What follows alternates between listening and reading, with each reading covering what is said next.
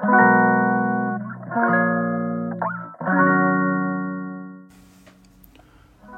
んばんは。4月4回目のなぎの心理学です。今日は夜に予定していたことが流れてしまったので、えー、時間ができたのを幸いに4月4回目の収録をすることにしました、えー、ここ数日で、えー、3回ぐらいしてますが、まあ、帳尻合わせみたいになってますけどね、えー、時間がある時にはしておこうかなという気がします。うんえっ、と今日のテーマはですねうん相手のことをまあ評価するというのは結構マウントに近いことだと思うんですけれどもその果たして評価がマウントなのかえっと信頼感上にやれることなのかみたいな話をちょっとしようかなと思うんですね。うんなので、えー、明確なテーマというわけじゃないんだけど、うん、そんな話をしていこうと思います。で、えー、今日話す話はですね、あの一般のというのは、うん、健康的なあ精神状態の人あるいはあ、まあ、精神が健康的な環境で育ってきた人には全く関係のない話ということなんですね。えー、僕がいるこの世界での話になりますのでうーん全然聞いてもピンとこない方もいっぱいいるかなという気がしますがそういう前提で、えー、お聞きいただけるならいいかなと思います。えー、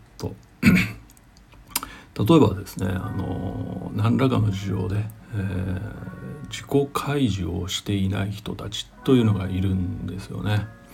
ただ社会で生きていく上であの自分がどういう人間かというのを開示せずにやっていくのはちょっと難しいわけですから、えー、自己開示したくないけど社会で生きていくためにということで、まあ、ある種の武装鎧みたいなものを着て、えー、社会生活を行っている人たちというのがいるんです。えー、いわゆる、まあ、自分を演じているみたいなことですかねだから本当の自分を出すわけではなく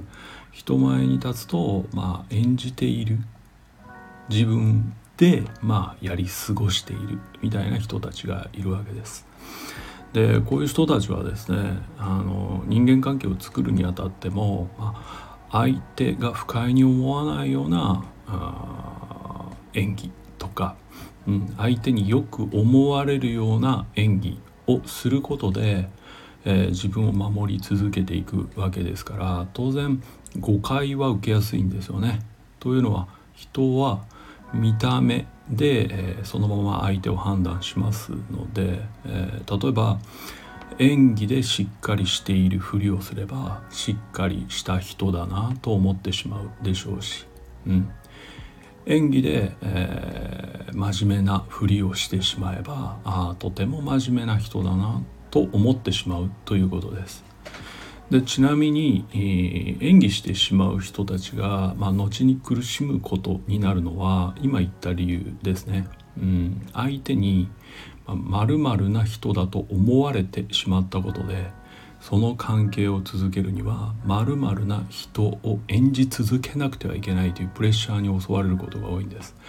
えー、このことがしんどくて、まあ、割と人間関係を切ってしまう。うん。離れてしまう。という選択を繰り返す人もいるぐらいだと思ってください。はい、でね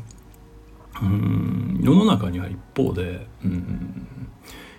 人にマウントを取るというかマウントを取ることで自分を安定させるという種類の人たちというのが一定数います。もちろんえー、っと意識的にマウントを取りに行ってるっていうよりは無意識に取っちゃってるっていうことになる方の方が多いとは思うんです。だから全く悪気なくマウントを取ってるみたいなことですね。そういう方々が一定数いるんですよね。でそういう方々にとってうん最初に言った自信がないから演じている人たちっていうのは格好のマウントを取る相手マウントが取りやすい相手ということになってしまいます。なぜならそもそも演じ方がですね相手に合わせているわけだからマウントを取りたい方にとってマウントを取ろうとしている人が相手ならば自信のない人たちはですねマウントを取らせるように反応してしまうということがあるわけですよ。ここがまあ難しいところのまた、うん、一つですよね。うん、でこの、まあ、悪意あるマウントではなくて無意識の悪意のないマウントって案外ですね褒める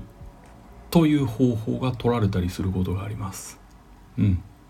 なので、えー、例えば相手に悪く思われないために、えー、いい人を演じている人がいるとそれを見てですねあなたほど優しい人に会ったことがないとか、うん、あなたのような優しさはとても価値があると思うみたいな風に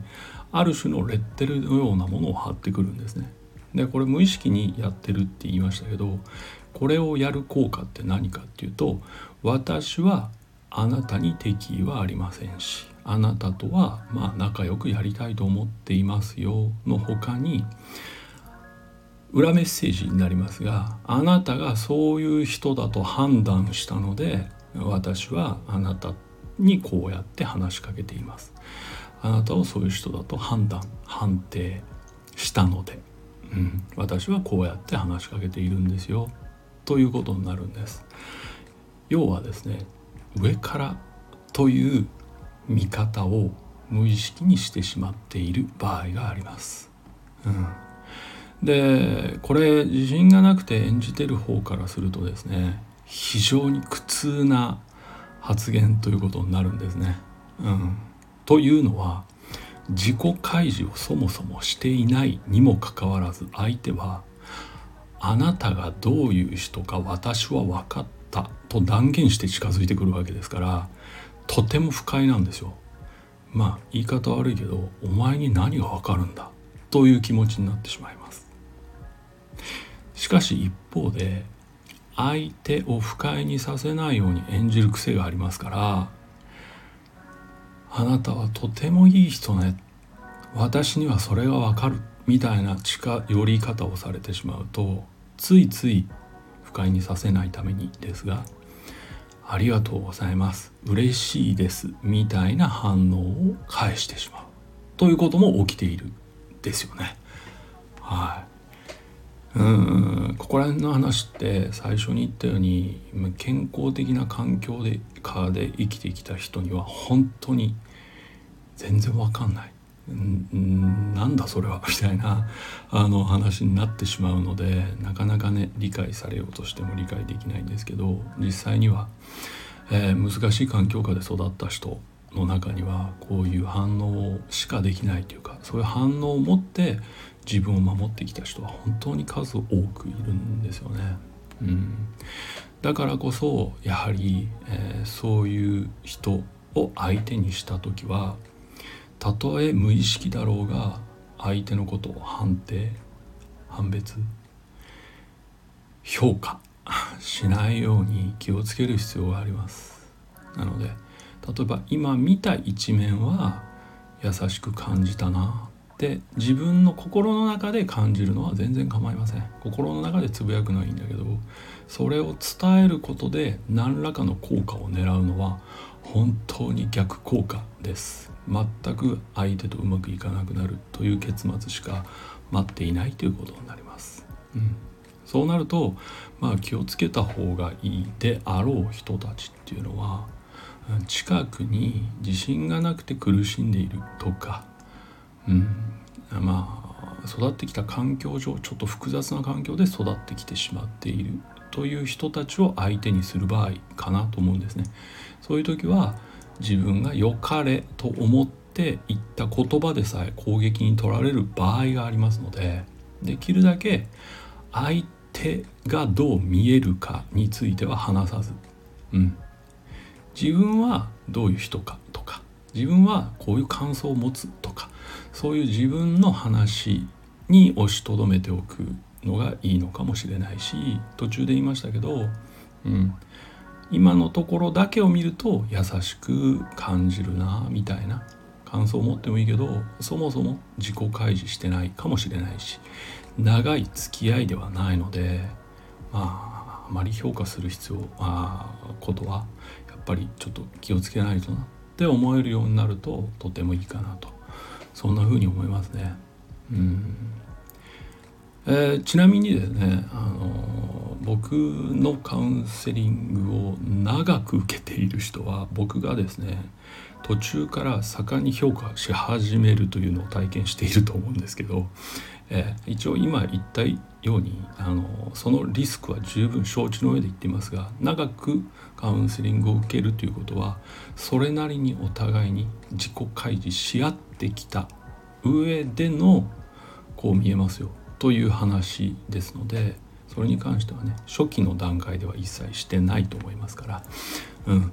そういう意味合いもあるんですよね。だから今日話したことって実は深く理解し合えたと思った段階であればまあ評価をするのはそんなに問題ではありません。もちろん片側だけが理解してるって思い込んでねそう言っちゃうのは問題ですよね。だから当然僕だって謝っている時はあるはずです、うん、自分は分かったと思っても相手は実は見せていないということは多々あるはずですのでその判断を間違うことは当然ありますが、うん、一般の社会でもそういうことは多分多々あるはずだろうなと思うので今日はねちょっとそういうちょっと分かりづらいけど実際にはそういう人がいるんですよという話をここでさせていただきました。ということで、え今日の話は以上でおしまいです。またどこかでお会いしましょう。ではおやすみなさい。